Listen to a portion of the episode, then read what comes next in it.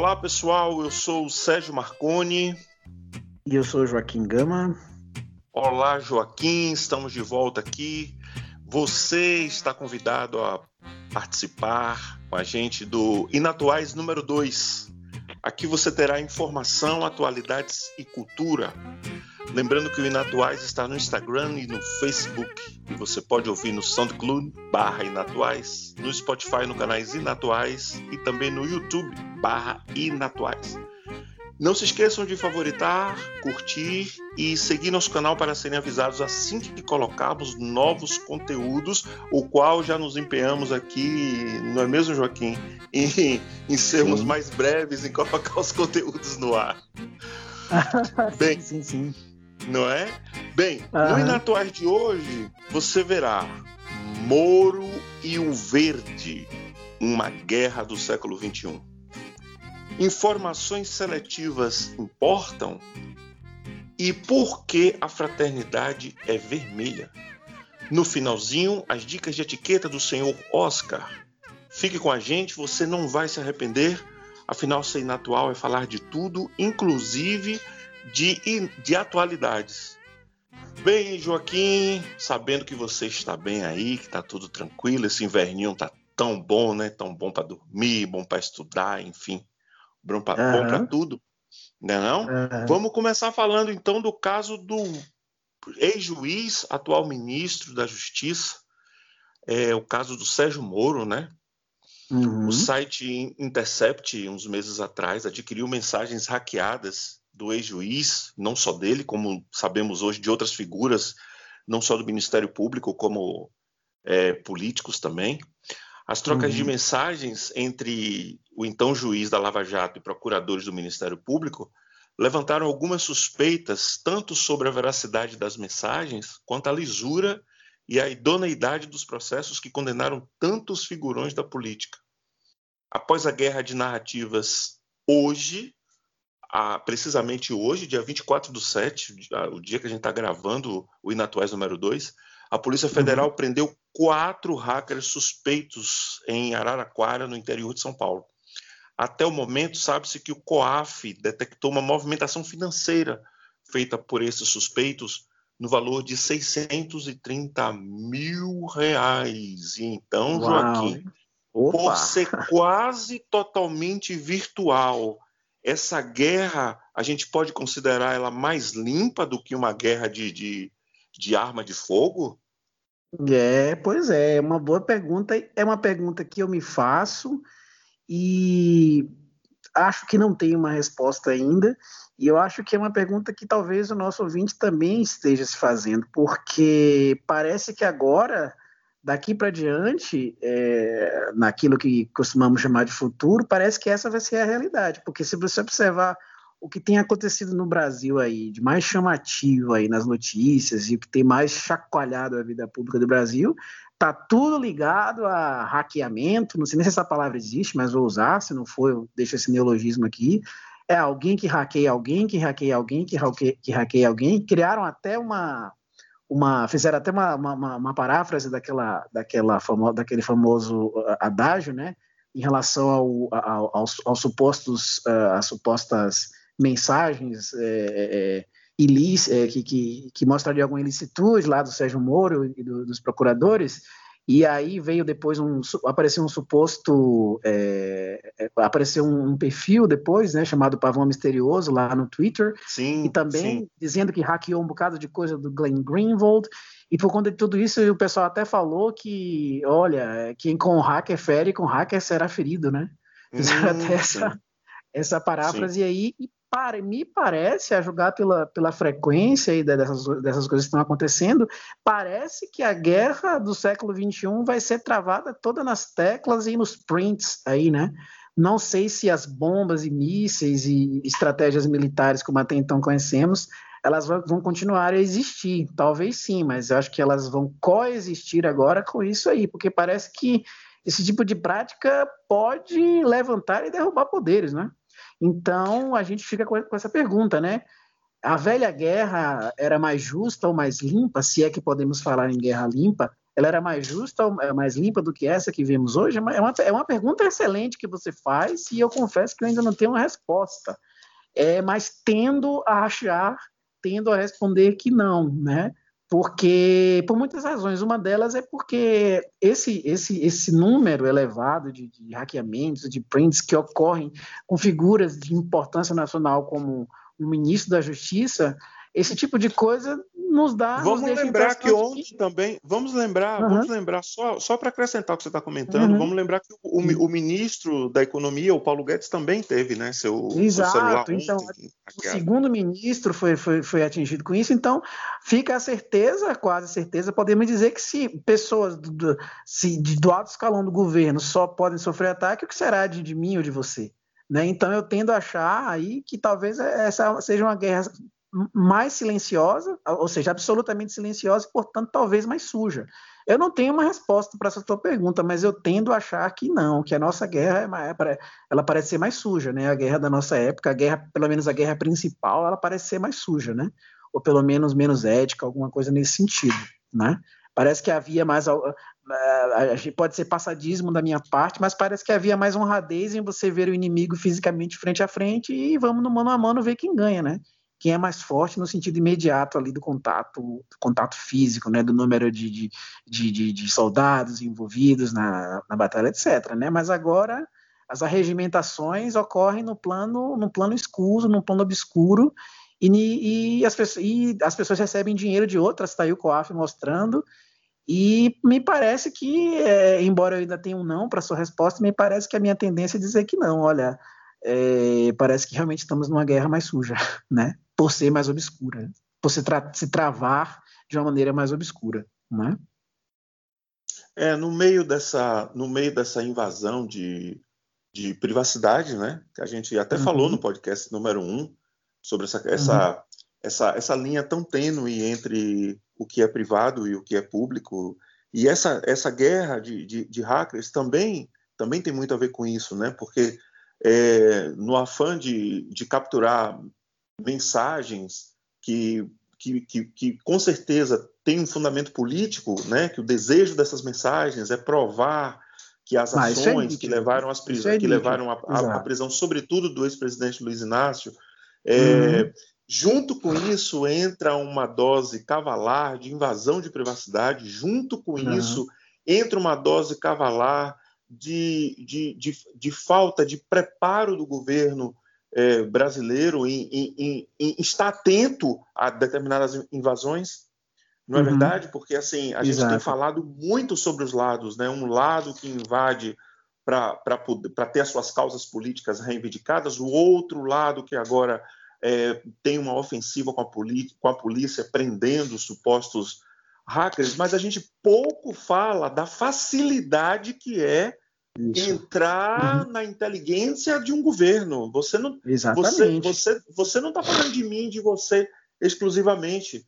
É, Nós estamos falando claro. de altas figuras do governo, por exemplo, o celular de um, de um ministro da Fazenda como o, uhum. o Paulo, Guedes, Paulo Guedes, é uma vez vindo uma vez vindo à tona coisas íntimas, tem impacto talvez na, na economia, tem impacto talvez na, nos mercados, enfim, enfim, nós estamos uhum. falando de coisas muito sérias. Nós estamos falando Sim, exatamente. Claro, e, claro. E, e, não, e em nenhum momento é, ouvimos no Brasil assim um, alguém da inteligência brasileira ir lá e falar alguma coisa e dizer que. É, então, ou, seja, ou, seja, ou seja, o que nos leva a, a, a concluir que é uma guerra em que o, em que o outro lado, quem está do outro lado da trincheira guerrando com a gente, está tá em vantagem. Está em vantagem é sempre. É sempre. Está em vantagem né? sempre, porque eu não, eu posso hackear hoje, ser preso hoje, mas amanhã eu posso voltar. Exato. Amanhã Exatamente. eu posso voltar. Parece que é uma guerra em que o lado de lá tem uma super arma e o lado de uhum. cá tá com um estilingue, né? Com, Exato. Como é, dizem aqui em Feira de Santana, tá com badog. Tá com badog, o bom e velho badog. É, o cara com a bazuca e a gente aqui com o Badog, né? Dá a impressão realmente de que, de que nós estamos. A impressão que, na verdade, já se, já, se, já se confirma como uma realidade, de que neste mundo de suposta ajuda à humanidade, que é o que a tecnologia propõe, é, eu acho que nós nunca tivemos tão expostos, tão frágeis, tão vulneráveis a qualquer tipo de coisa. Que, que, que, possa acontecer. E que a, que a inteligência de um governo, seja ele qual for, do Estado brasileiro, vou colocar assim, né, para ficar uma coisa é, suprapartidária, o que seja, é, assusta que a inteligência do Estado é, esteja, pelo menos é o que está se comprovando, totalmente perdida, né? Porque quando age, age depois. Né? O, o, o como foi possível que um hacker tenha entrado em, uh, no celular de dois ministros de Estado? Como assim? Como isso pôde acontecer? Não é? será é. que não, não, havia, não havia uma. Será que não houve uma, uma preocupação por parte dessa inteligência de dizer, olha, são pessoas públicas, há uma disputa política muito grande, porque o Brasil mudou agora de tom político, né, com a entrada do Bolsonaro, então, obviamente, é, é de se supor que é, de, de, devesse haver uma preocupação. Mas parece que essa preocupação em proteger os, os, as figuras públicas parece que não existe, é jogada pela facilidade com que você vê que prenderam hoje quatro, quatro, não foi um cara, foram quatro, então você já tem um grupo aí. Né? E um grupo que, como você noticiou aí, o COAF já, já, já, já indicou que foi uma movimentação. Houve, uma movimentação. houve, houve a movimentação uhum. de 630 mil reais e na casa do uhum. casal, uhum. na casa em espécie, foram uhum. apreendidos 120 mil reais, no qual a, nos quais a defesa diz que os 120 uhum. mil reais é dinheiro é, juntado pela profissão Sim. de um dos rapazes. Sim. Me parece que um deles é DJ. E aí uhum. ele havia juntado esse dinheiro. Bem, uhum. é, mais, mais uma vez, a, a, gente, a gente, diante de um quadro desses, a gente, se, a gente, é, nós nos sentimos obrigados a, a, rever os conceitos de utopia e de distopia, né? Porque uhum. sim, é, sim. a utopia é que teríamos informações livres de qualquer barreira, todos os seres humanos seriam uhum. livres a partir da, do acesso uhum. infinito a todas as informações. Seria como Seria como se todas as verdades fossem fossem descobertas finalmente por nós, seres humanos, né? Eu, estou, eu, eu é, estou é. falando da ideia inicial da internet, a ideia Sim. utópica de que aquilo nos libertaria, uhum. que nos daria um conhecimento uhum. infinito, enfim, que alcançaríamos uhum. assim Sim. a uma uhum. liberdade jamais alcançada pelo Sim. homem. Mas fazendo um paralelo como, com, com descobertas como é, a máquina a vapor, ou, ou, ou, até da própria imprensa de Gutenberg, me parece que a liberdade experimentada pelo homem nos séculos passados, tendo em vista essa situação da invasão de privacidade, sem falar naquela que nós mesmos fornecemos, né, através de aplicativos que a gente não lê ali quando ele uhum. pergunta se, se quer acesso aos nossos você fotos, aceita, tá, acesso aos nossos, você aceita? Ah, eu aceito sim, é e nisso a gente vai entregando todos os nossos conteúdos, Sim. sabe, a, sabe onde a gente está, enfim. A própria vida da gente, né? Mas me, me parece, então, que a gente está tá entrando num, num, num, momento de inflexão que é, é preciso se fazer essas, essas perguntas, né? Ou então levantar é. essas dúvidas, porque me parece que aquilo que foi apregoado, aquela utopia está se transformando numa distopia. A, a, a distopia, Sim. segundo o, o dicionário Wise, é um lugar ou estado imaginário em que se vive em extrema opressão.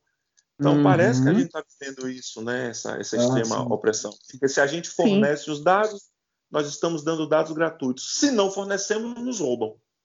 Exato. De alguma maneira então, terão. Né? É a modernidade, exatamente, a modernidade, ela, justamente, uma das coisas que é através das quais, pelas quais ela se pavoneia, é de que nós, olha, nós vivemos numa época, é, é, pegando esse gancho que você falou de que, olha, agora a informação é para todo mundo, beleza, ótimo. Então a modernidade está dizendo o seguinte, né? E ela se pavoneia disso. Nós estamos vivendo uma época em que ainda bem, segundo, segundo o que pensa a modernidade, ainda bem não existem mais mistérios, não existem mais segredos. E você tem uma quebra aí muito grande de paradigma, porque a humanidade, desde o início da sua história, sempre teve os seus segredos e mistérios e precisou deles. Mas parece que a gente está querendo quebrar isso aí no meio agora e dizer não, tudo agora é aberto, tudo agora é escancarado, não existem mais, não existe né, é, mais nenhuma página é, que não possa ser publicada. Eu lembrei de um personagem que eu vi de uma série uma vez e ele disse assim, não, meu caro, todos nós temos páginas em nossas vidas que jamais queremos ver publicadas, né? Mas a modernidade parece que não, a gente vai publicar tudo, né? Tudo tem que estar uh, live, né? Tudo tem que estar ao vivo na hora, tudo ao mesmo tempo agora. né? E é um paradigma que, uma vez quebrado, pode levar a gente para, na minha opinião, o fundo do fundo do poço. Né? Sim, sim, sem dúvida. É, Joaquim, já que a gente está falando de hum. acesso a informações, acessos diretos que nós fornecemos hum. via aplicativos, via redes sociais, ou acessos que nos tomam emprestado, né? via hackers. É, a, nós, nós temos também um outro fenômeno é, que, que, é, que caminha juntamente com esse, que é a uhum. questão da seletividade de informações, né? Uhum. É, a gente, a gente, bom, com as redes sociais, é, vários outros órgãos de informação passaram a existir, várias outras formas de informação, pessoas que se informam por outras vias passaram a difundir o seu conhecimento, e essas pessoas, esses órgãos emergentes, novos, passaram a confrontar as informações, digamos, de órgãos que já estão aí estabelecidos, de órgãos tradicionais. Eu falo uhum. da grande imprensa, né? os grandes meios de comunicação, os grandes Sim. conglomerados de comunicação, que rivalizam Sim. hoje com pessoas comuns, com, com blogs, Sim. com portais. Uhum. E isso, isso confronta as informações e, às vezes, traz luz aos, aos temas, às vezes obscurece um pouco mais, mas o que a gente pode perceber é que há uma seletividade de informações, né? as pessoas divulgam aquilo que, que, que lhes interessam mais, a ponto uhum. de a grande maioria dos órgãos de comunicação se omitirem de dar, né, de dar determinadas notícias. Você, você enxerga é, por, esse, por esse prisma também? Sim, claro, claro. É, na verdade, uh, eu acho que a questão da, do, da facilidade de acesso à informação faz a gente ter essa noção de que a chamada grande imprensa ou imprensa oficial, ela é, só escolhe o que quer. Eu acho que a, a, a tecnologia faz a gente ter isso, uh, com, é, ter essa noção com mais nitidez e com mais, é, vamos dizer, constância. Mas, na verdade, essa questão de que a imprensa parece trabalhar para uma ou duas ou três causas principais, você já pode ver isso desde o século XIX com Balzac, por exemplo, denunciando a imprensa, né? Se você lê livros como romances de Balzac, como Ilusões Perdidas, por exemplo, há o apedrejamento que ele faz da imprensa já naquela época, já dizendo isso, olha, há um certo filão que interessa, há um, há um, um joguete financeiro, uma, uma, uma, comercialização aí da informação e que a gente vai querer publicar isso e não aquilo. O que acontece é que a instantaneidade e, a, e o volume de informações gerados pela internet e a, e a, grande mídia se vale dela faz a gente ter isso, isso mais acentuadamente, ter esse sentimento eh, mais acentuadamente. Mas parece, me parece Posso estar enganado, você é um cara que estuda muito disso em boa, em boa maioria, em, em, boa, em boa medida, mas posso estar enganado, mas se não, se não a toda a grande imprensa, mas me parece que uma boa parte dela sempre esteve comprometida com certos ideais, né, que mudaram ao longo do tempo, eu acho. Mas eu posso estar enganado. Não sei se você tem essa impressão também, se você tem essa opinião. É, eu acho. Eu, eu, eu penso que eu penso que a imprensa ela ela tem um lado, se a gente, por exemplo, se a gente tomar como exemplo o, o, New York Times, a cada eleição presidencial, eles abrem no editorial abertamente, eles dizem abertamente quem é uhum. o seu uhum. candidato, o candidato que o grupo, uhum. né, que o, o jornal uhum. vai apoiar. Então, assim, a gente, a gente percebe. O problema, eu acho que fica quando a tendência fica travestida de notícia isenta. Sim. Eu acho que o problema está aí. É. É, é, por exemplo, nós tivemos dois casos recentes aqui no Brasil que a gente pode é, usar como exemplo de como a imprensa se comportou. A gente teve uhum. É, um caso uns meses atrás de uma de uma, uma mutilação seguida por, por assassinato é, trágico de uma criança, a criança Juan. Né? Ela tinha, ela, é, ela era, ele era filho de, de, de duas duas mulheres e essas duas mulheres o mutilaram e acabaram matando e que esse tema foi muito cobrado por aquela imprensa que eu acabei de falar, aquela imprensa Sim. emergente, aqueles blogs e tais, Sim. e que a Marginal, grande imprensa deu deu ampassant.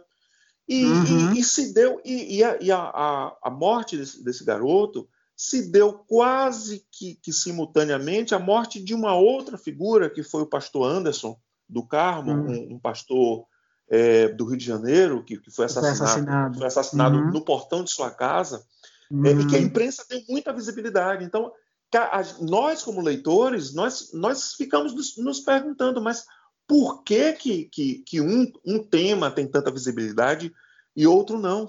Não é isso? É. mesmo com as pessoas, mesmo com a população cobrando, como foi o caso mesmo do menino Juan, as pessoas no, Twitter, as pessoas no Facebook dizendo, olha, será que ninguém vai falar disso? Ninguém vai falar disso? E aí os grandes portais é, de, de, notícia do Brasil colocavam, assim, no máximo como uma notícia, uma manchetezinha menor. Né? Um crime terrível que aconteceu. Foi um crime seguido por uma história prévia igualmente terrível, com motivações igualmente ou piores ainda. Né? Se você for ver, você então, vai ver Jó, que se trata. É, é só para só só abrir um parêntese nesse tema, é o seguinte: eu ouvi no, no programa da Rádio Jovem Pan uma hum. deputada do pessoal hum. falando hum. que esse tema não, não, não foi explorado, o tema do menino Juan não foi explorado hum. grandemente pela imprensa, ju, justamente para não lançar a população contra é, é, o casal de, de homossexuais, de, de, de mãe, da, a mãe que era homossexual, era um casal de duas mulheres. Então, assim, em, em defesa da imprensa é, divulgar menos essa notícia, essa deputada no programa da Jovem Pan, eu, eu escutei ela dizendo que era para não insuflar a população, não trazer esse assunto muito à tona, para que não houvesse uma escalada de crimes é, de homofobia. É o que não sei se faz muito sentido, não é? O que eu não sei se faz muito sentido essa, essa ligação que ela faz. Como se nós fôssemos um país em que as pessoas vivessem apedrejando e praça pública a todo momento os homossexuais, né? É, uma, é, uma, é como se nós tivéssemos a índole, a tendência enquanto povo de fazer isso. Né? É, me, parece é... que, me parece que o cerne da questão seria a morte trágica da criança, Exatamente. como a morte trágica do pastor Anderson teve visibilidade. Exatamente. Exatamente. Aí o que eu faço, eu faço a seguinte pergunta: bom, se houve visibilidade de uma notícia e muito pouca de outra, creio que é porque há um critério. E a minha pergunta que eu quero deixar no ar é o seguinte: então, qual é este critério? Qual seria este critério? Essa pois. é que é a questão. Mas assim, Exatamente. eu acho que o Inatuá, eu acho que o Inatuá está aqui para levantar as lebres, né? Os nossos Sim, ouvintes com certeza. têm a, o trabalhozinho uhum. aí de levar esses problemas é. para a sua cabecinha, uhum. para a sua é, cachola e pensar. Uhum. A gente está aqui para discutir os temas da atualidade e Exato. esse é um tema realmente que, que nos chama muita atenção. É, é, por que, que um tema tem maior visibilidade e outro não? chegamos à conclusão uhum. de que é critério, é escolha. Tá, Tem então escolha. qual é a escolha? O que vamos, move, vamos, né? o que move claro. a escolha. Né? O que move então vamos deixar claro, exatamente. Né? Vamos deixar claro.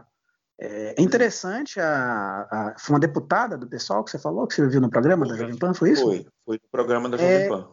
Portanto, um partido de esquerda afirmar uma coisa como essa sair em defesa, portanto, da assim chamada grande imprensa é curioso porque historicamente a esquerda no Brasil ela sempre acusou a grande imprensa, né? É verdade. E, é verdade. Não é? E aí curiosamente agora ela sai em defesa da grande imprensa, né? A esquerda sai em defesa da grande imprensa que ela sempre detratou né? Ela sempre detratou. Parece que agora, de repente, repente, de repentemente, como diz o outro, me parece que aí há, portanto, uma defesa da, da atitude da grande imprensa em noticiar pouco, né? Ela, inclusive, criou uma justificativa para isso. Que você me dizendo aí, eu não vejo muito, não, não vejo como cabal, né? A julgar pela índole do povo, do povo brasileiro, né? A julgar pela índole do povo brasileiro, de que noticiando-se isso automaticamente no outro dia todas as famílias, todas as pessoas no Brasil é, heterossexuais fossem no outro dia é, matar, sequestrar, fazer atrocidades com pessoas homossexuais. É, me parece que não há muito, não há muita, não há muito contato com a realidade essa, essa afirmação da deputada. Não me parece ter muito embasamento na realidade, não. Posso estar enganado, sim, sim. mas me parece que não há. Não é? Nem a justificativa e nem a justificativa de, de velar uns assuntos e mostrar outros. E mostrar outros. Vamos falar de coisa boa, vamos falar de cultura. o nosso bloco Cultura e Arte para Qualquer Parte. É, hoje, nosso bloco não está muito feliz, mas vamos começar. Eu vou explicar porque que a gente não está feliz e, e mais no final, mas vamos começar falando de uma obra-prima, uma obra-prima é, que faz parte de uma trilogia, trilogia das cores. Vamos falar de um filme do Krzysztof Kieslowski, A Fraternidade é Vermelha. Vamos lá, João? Claro. Pois é, é, eu trouxe um trechinho de, na verdade, vou reproduzir aqui dentro do que, do que tenho na memória, um pequeno diálogo que há nesse filme, né? E depois eu vou explicar por que eu trouxe esse diálogo. Esse filme, ele é o último da, como você falou, da assim chamada trilogia das cores, né? O Kislovski, um grande, grandíssimo cineasta, alguns dizem que talvez seja um, um dos maiores, dois ou três maiores do século XX, né? Os cineastas que já existiram. É, ele fez ele fez muita coisa ele tem a fase a chamada fase polonesa dele e ele, ele, tem essa fase essa fase de filmes fora fora da Europa ele fez muito filme lá na França. E ele tem um, uma, uma, uma, série de três filmes que ficou conhecida como trilogia das cores e é, eu, o, o, diálogo que eu trago hoje é do último né que no Brasil saiu como uma fraternidade vermelha. Em francês no original é apenas rouge né? Vermelho. Uhum, vermelho. E a história é a seguinte: é uma, uma garota vivida pela uh, Irene Jacob, é, que começa uma amizade com um, um, juiz aposentado vivido pelo Trintignant, Jean-Paul Trintignant, se não me engano o nome do ator que faz o juiz. Jean-Louis. Jean-Louis. Jean-Louis Trintignant, exatamente. Ela atropela um dia um cachorro e ela disse, meu Deus, o que, que eu vou fazer? E ela vê que na coleira tem um endereço e ela leva o cachorro para o endereço e é lá justamente que mora o juiz aposentado. Ela, uma garota que está começando a vida, ela era modelo, né? Ela, inclusive, é, o filme começa ela vivenciando talvez aquela que seja a primeira, ou talvez segunda, ou terceira, ou quarta grandes dores da vida, que é uma, ela, um problema amoroso. Ela começa o filme com desentendimento com o namorado, e ela vai se encontrar com um cara que está num outro momento da vida, no antípoda a ela, que é um juiz aposentado, que não é apenas um, um, juiz aposentado, que já viu muitos casos na vida envolvendo justiça e injustiça, mas que pratica, olha só como as coisas são, né? Que pratica o ato de ouvir clandestinamente a conversa dos vizinhos, né? Qualquer semelhança. Uau! Com Uau! Que, qualquer semelhança com o que, Lembrando com que estejamos que o filme é de 1994, né? Lembrando ah, exato. de 1994. É, exatamente.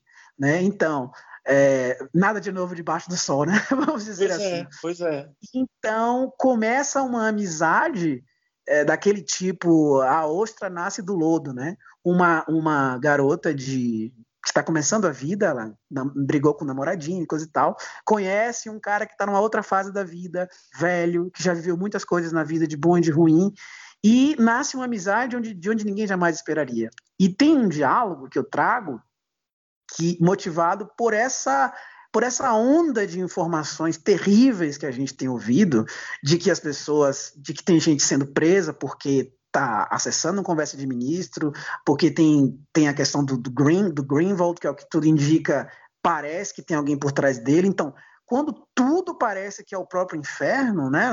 na época em que a gente vive, diz, meu Deus, ah, será que haverá espaço ainda para a bondade? Ou será que a bondade e os bons valores eles são realmente ficções? Aí eu lembro de um, de um diálogo, né, dela com ele, ela, eles têm vários diálogos, ela vai à casa dele várias vezes, né? E tem um momento que ela diz assim, logo no começo da amizade deles, ela diz assim: Olha, poxa, você é juiz aposentado, né? Você já viu muito de justiça e de injustiça, já participou de muitas cortes, já julgou muita gente. E vou lhe dizer uma coisa, vou lhe segredar uma coisa, ela diz para ele, né? Ela diz assim: Eu tenho muito medo, eu tenho pavor de ser um dia julgada. E o velho juiz, com muita história que já passou por aquelas retinas, olha para ela e diz assim: Não se preocupe a justiça não julga os inocentes, né? Com hum. bastante afeto, com bastante carinho, quase como um pai falando para uma filha, né? Olha, sim, sim. Ah, fica tranquila porque eu posso te garantir que, é, vamos dizer assim, a sua vibe não é essa, né? E ele é Exato, e o, e, o, e, o, e o filme é lindo porque o contato da extrema, da, da, eu não diria pureza, né, mas da, da extrema leveza da personagem da Irene Jacob com um cara que já está aposentado e que poderia estar tranquilo, mas que faz coisas terríveis, como ouvir as conversas dos outros, o que acontece desse, desse encontro é uma coisa é uma coisa linda, né? O filme faz isso de maneira belíssima. Né? Então não vou contar o restante porque vale a pena não, muito. Fica, fica a dica aí, caso nossos ouvintes ainda não tenham assistido. Exato. Exatamente. Aproveitar, assistir ter, e ter acesso a essa obra. Uh -huh. Embora você possa ver sem prejuízo né, nenhum o Rouge isoladamente, eu recomendaria é, que quem puder a, a, começa lá do azul, né, que é o, é o bleu, que aqui saiu como a, a, a, a liberdade azul. A igualdade, a, a liberdade azul. Branca, a, a, isso, a liberdade azul, a igualdade, igualdade é branca. É branca. Exatamente, depois a fraternidade é vermelha. Você isso. pode ver o Rouge sem problema, se só quiser vê-lo. Mas há uma razão, que eu não posso dizer qual é, porque senão eu entrego alguma coisa do filme. Claro, há uma claro. razão, que não, embora não seja a principal, mas há uma razão para que eu peça que eu, eu sugira que o, que o nosso ouvinte faça isso, né? São filmes é, não só esteticamente assim exemplares, né? Kislovski é um esteta é, de primeiríssima grandeza. Qualquer cena de filme dele você pode ver isso, mas como a história é contada, a cumplicidade dos, dos personagens na, no roteiro, o próprio roteiro enxutíssimo, e há momentos extremamente duros nas histórias, mas há momentos, por outra via, extremamente humanos. Né? Os filmes do Kieslowski, os da fase polonesa também são extremamente humanos. Mesmo os que ele filmou na, na época da. da ou, ou, melhor, apesar de terem sido filmados na época da, da Polônia socialista, mesmo eles possuem uma dose de humanidade muito grande. E deixo aqui uma segunda dica que alguns dizem que talvez seja a maior realização do Kieslowski. Segundo Stanley Kubrick, uma das maiores realizações do cinema de todos os tempos, que é a série de 10 médias-metragens que o Kieslowski fez, chamado Decálogo. Né? Ele, na década de 80, ele fez um filme que se relaciona de alguma forma a um dos Dez Mandamentos, por isso que é o Decálogo. Né, que eu recomendo também vivamente. É um, são filmes muito duros em certos pontos, mas também são muito humanos, eu deixo aqui recomendado. Então eu trouxe essa, esse diálogo aí para que a gente lembre que sim, existe a inocência, existe a bondade no meio do, do, inferno em que a gente está vivendo. Porque a sensação de que a gente tem é que o mundo está, né, Marconi, de, ponta cabeça. Né? É, o um negócio é, realmente. Lembrando também que as cores citadas nos, nos, nos títulos da, da trilogia remete à bandeira da França, né? A bandeira da França, exatamente. A bandeira da França, exatamente. Joaquim, como é que anda a sua vida social? Você tem ido à festa? Você tem. Como, como é que é a sua vida social? Como é a sua história? Você toda semana está ah, badalando? Como é essa história? Eu acho que com muito orgulho eu posso dizer que estou me convertendo no eremita, né? Porque a, vida, a minha vida social não, não anda Uh, não anda das mais exemplares, né? Eu me lembro, eu, eu, me lembro de uma carta que Sêneca escreveu ao seu sobrinho Lucílio, ele dizendo assim: Olha, Lucílio, toda vez que eu venho de um encontro com os homens, eu me sinto cada vez mais só. eu, eu, acho que eu estou um pouco por aí, né? Um pouco assim. Mas assim. é, dentro do que é, dentro do possível e até do que as normas nos obrigam, eu estou em contato com os homens, mas com, com toda brincadeira guardada à parte, eu gosto muito de estar com as pessoas. Gosto muito mesmo, sim, de verdade. Sim, Senão, sim. eu não estaria aqui contigo nessa conversa maravilhosa eh, para a gente. Claro, muito boa, claro. Gente, né? Claro. Eu acho que aquele velho ditado é certíssimo, é conversando que a gente se entende, com certeza. Sim, né? sim, sim. E se você não se entender, a gente depois se entende na outra hora e vai tendo paciência, e é assim mesmo, vai levando, vai, vai. Mas que a gente não pode deixar de ter contato. Mas eu não sou um baladeiro, não. Respondendo ali a tua sim. pergunta, eu não sou um baladeiro, não. Eu sou um. Tá. Estou mais para o veredita mesmo. Por, que, por que, que eu te perguntei isso? É, é, Oscar Wilde né? O uhum. famoso escritor do Retrato de Dorian Gray, do, uhum. do De Profundis. É, Sim, claro. Ele também escreveu, ele também escreveu resenhas para jornais, né? E uhum. ele escreveu uma resenha de um livro que foi lançado em 1887 chamado The Principle of the Art of Conversation, de um cidadão uhum. chamado Mahaffey, J.P. Mahaffey, em que esse cidadão dava é, dicas de, da arte de conversação em converscotes, uhum. em festas. Olha e só. o Oscar Wilde faz uma, faz uma resenha sobre esse livro, que foi lançado em 1887. Essa resenha saiu no Pall Mall Gazette, em 16 de dezembro do mesmo ano. E que eu colhi algumas pérolas que está lá e a gente vai aqui tentar ver se se adequa ao, ao Claro que se adequa. Né? Com certeza. Não, Oscar então, Wilde é sempre bem-vindo, sempre bem-vindo. Um dos, um dos mandamentos que o, o Wilde pega lá do, do livro do Mahaf é que não há nada mais irritante do que pessoas que dizem o tempo todo exatamente. Ou um cidadão que termina cada sentença com um você não acha? Bem, a segunda coisa é, é. que Mahaf diz que, embora o conhecimento deva ser absolutamente essencial para um homem ignorante que raras vezes consegue a concordância de todos, a não ser quando é ridicularizado. A escrita exatidão deve ser hesitada. Mesmo um mentiroso, quanto mais, é um ingrediente melhor em uma conversa do que um homem escrupulosamente sincero que avalia cada frase, questiona cada fato e, que, e corrige cada impropriedade. O super sincero, ah, né? O sincericida. O super sincero. Ah, o é, sincericida, o sincericida. que e como isso é atual, né? Como existem pessoas ah, que adoram muito, dizer muito, muito, hashtag eu sou assim mesmo, hashtag eu sou sincero. Isso, né? Isso, como existem pronto pessoas. Falei, né? Pronto falei. Pronto né? falei. Hashtag isso, pronto falei. Na verdade, o que pode acontecer, o que quase sempre acontece, é que o sujeito seja um belo do mal educado. Né? Donos, como diriam os mais antigos, um mal educado mesmo, um cara que ele não está entendendo que não é a hora dele falar aquilo, né? Há coisas que você não tem que dizer, em certos momentos, né? Mas isso aí requer alguma mínima sabedoria da vida que o Chatonildo ele às vezes não tem, né? O Chatonildo ele não sabe quando calar. Então, assim, nós estamos falando de uma obra de 1887. Então, Olha só. Exato. Exatamente, né? E o Wilde viveu numa época em que era extremo, era considerado de extrema importância que você soubesse como se portar de modo claro. 100% adequado em 100% claro. das situações, ou seja, você tinha que ser claro. uma pessoa que acertasse sempre. Isso era ser muito bem quisto. Né? E isso, o Ar está olhando para isso aí de uma maneira completamente, né, com a boca completamente torta, né? Mas olha, não tem nada a ver, não é assim. Como se o ser humano fosse, né, pudesse ser 100%, ele acertasse 100%. É, a gente volta àquela questão do mistério. Porque aquele cara que ele ele acha que ele tem tudo sob controle, que ele sabe o que dizer nas horas certas, ele é um cara que ele quer matar o mistério, porque para ele não tem mistério nenhum, já está tudo planejado, já está tudo para ser dito, a vida toda tem um roteiro, então eu tenho que seguir o meu roteiro, custe o que custar. E aí ele vai ser sincero, na verdade, sendo mal educado, ele vai ferindo pessoas, ele vai sendo chato e vai sendo evitado e não percebe. Depois ele está sozinho e fica naquela, pô, magoei, né? o próximo aí, tá. aqui. Ah, sim. Uh, Pode falar, pode falar. Não, o próximo aqui vai da jactância, é aquela jactância lá que é hipócrita pra caramba. Ele, ele diz assim: quanto às qualificações morais do bom falante, ele nos previne contra qualquer excesso desproporcional de virtude. Ou seja, aquele ah. cara que fica falando de suas qualificações morais demais serve para você dizer assim: olha, isso eu não devo fazer, que é demais. Esse cara tá, tá demais. Se tá então demais para você excesso, isso. Então, se tá em excesso, eu não vou fazer.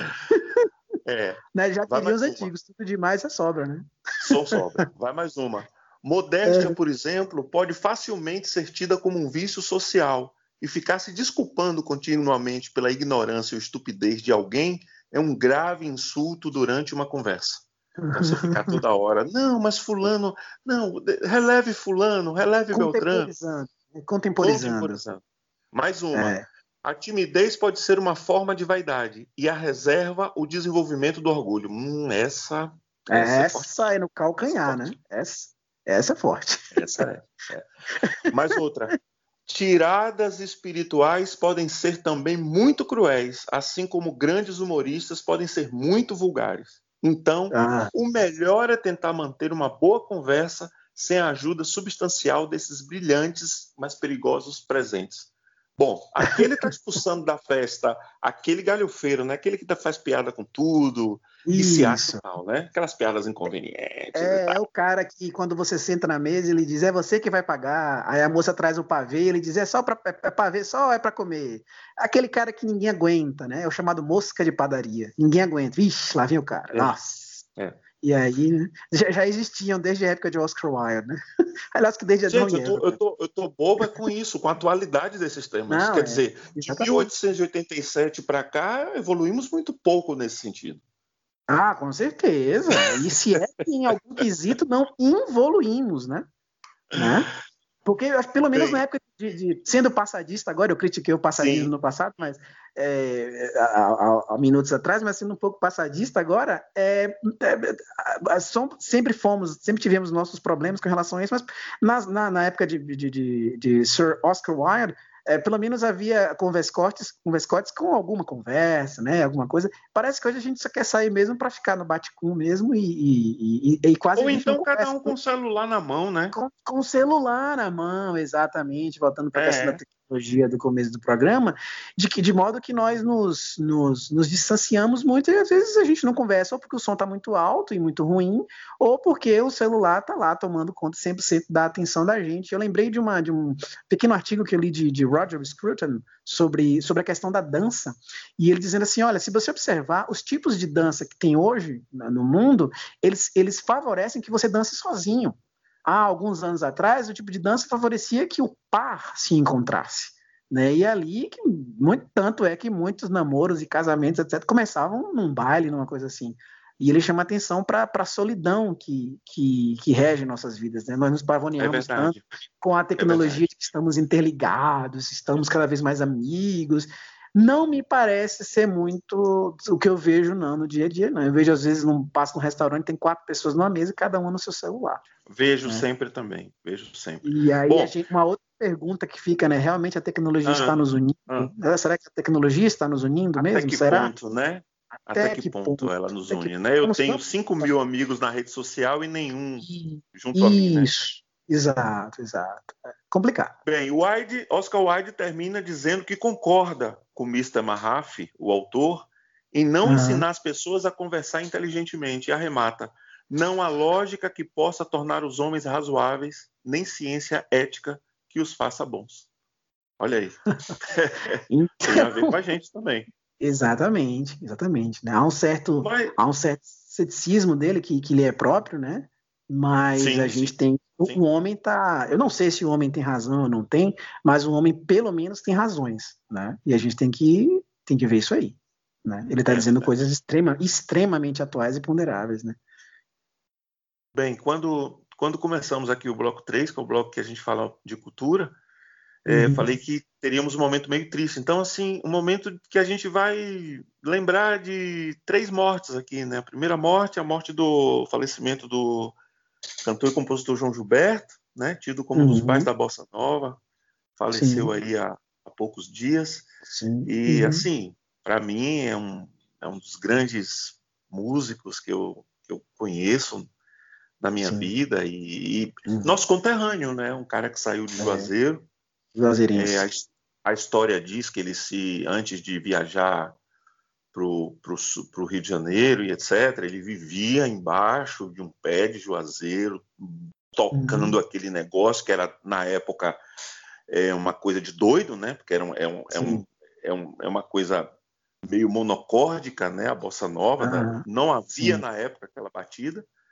É uma, uma, uma, mistura de jazz com samba. Uhum. E, enfim, houve o falecimento do, do João Gilberto. Fica aqui as nossas homenagens e também o falecimento do crítico de cinema, né, o Rubens Evald Filho. Uhum. Né? Nossa, é mesmo, é de mesmo. criança solitária, uhum. né? Ele, ele que, que numa entrevista disse que era uma criança bastante solitária, que os pais não deixavam sair uhum. e que a, a, a, grande companhia dele acabou sendo o cinema. E, e isso ele, ele se transformou num formador de uma uhum. memória, né? A gente quando lembra do Sim. Rubens Evald, a gente tem uma memória. A Sim. última morte que nós vamos falar aqui é da revista Med, né? A revista Olha Med só, também. Med. Depois de muitos e muitos anos, uma revista assim que me traz muito boas lembranças da minha infância, da minha adolescência, com, uhum. com, com, quadrinhos maravilhosos do Schultz, o próprio personagem Mad, é, é, coisas que para a época eram, eram muito novidade, histórias com balões em branco para você próprio preencher. Então, assim, a interatividade uhum. já entrava no, uhum. na disposição, na, na história da, uhum. da, da, do MED.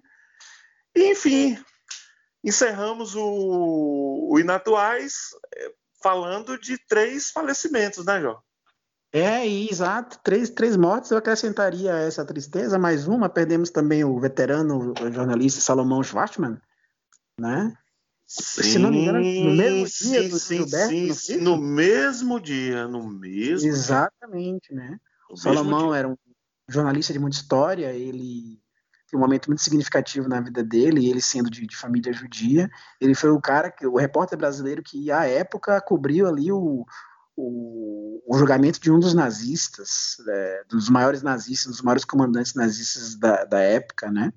E ele transmitiu isso, né? Então, para um judeu não era brincadeira você superar essa dor, mas ele, em nome do, do bom profissionalismo, fez isso à época, né? Em 61, se eu não me engano, me engano. E desde lá o Salomão ele vem sempre veio sempre crescendo, né? E era ele tinha uma característica maravilhosa, ele adorava conversar. Então ele a, por último era um apaixonado pela música erudita, né? Exato, exatamente. Apresentou programas da TV Cultura. Exato. Ele por último apresentava o Diário da Manhã na, na Cultura FM de São Paulo. E era um programa FM. que era muito regado sim a um, a um, a um tom de conversa, embora ele não conversasse diretamente com uma pessoa né? Mas ele, o tom dele era como, como que estava conversando com o ouvinte. Isso era delicioso. O programa dele daqui a pouco durava uma hora, daqui a pouco você, pô, acabou. Porque era tão isso entremeado por muita música boa. Ele gostava de música erudita, gostava de muita coisa do popular também. E eu conheci muita coisa, né? Do, do Svatman, pelo Svatman e adorava o tom dele, né? Mas enfim, é, partiu também, né? Partiu. Bom, e ele sempre, deixamos e ele, aqui. Deixamos aqui as condolências, né? E ele gostava de dizer, depois de todo o programa, né? Seja feliz. Ah, então vamos nos apropriar dessa frase e dizer: sejam ah. felizes os nossos ouvintes. Obrigado, Joaquim, por mais esse Natuais número 2, prometendo que o próximo será muito em breve. Portanto, fique ligado, siga a gente nas redes sociais. Nós estamos no Facebook, nós estamos é, no YouTube e nós estamos no Spotify e também no SoundCloud. Basta ir lá e digitar Inatuais. Muito obrigado, Joaquim. Um abraço. Muito obrigado, Marcone. Muito obrigado aos nossos ouvintes. E até um breve, breve, breve encontro. Foi um prazer, isso, como isso. sempre. Foi, foi, um prazer, como sempre. E até mais ver. Forte abraço. Até mais. E vamos repetir a frase lá do, do, do Schwarzman. Vá, por favor. Né? Seja feliz. Seja feliz. um abraço. abraço. tchau, tchau.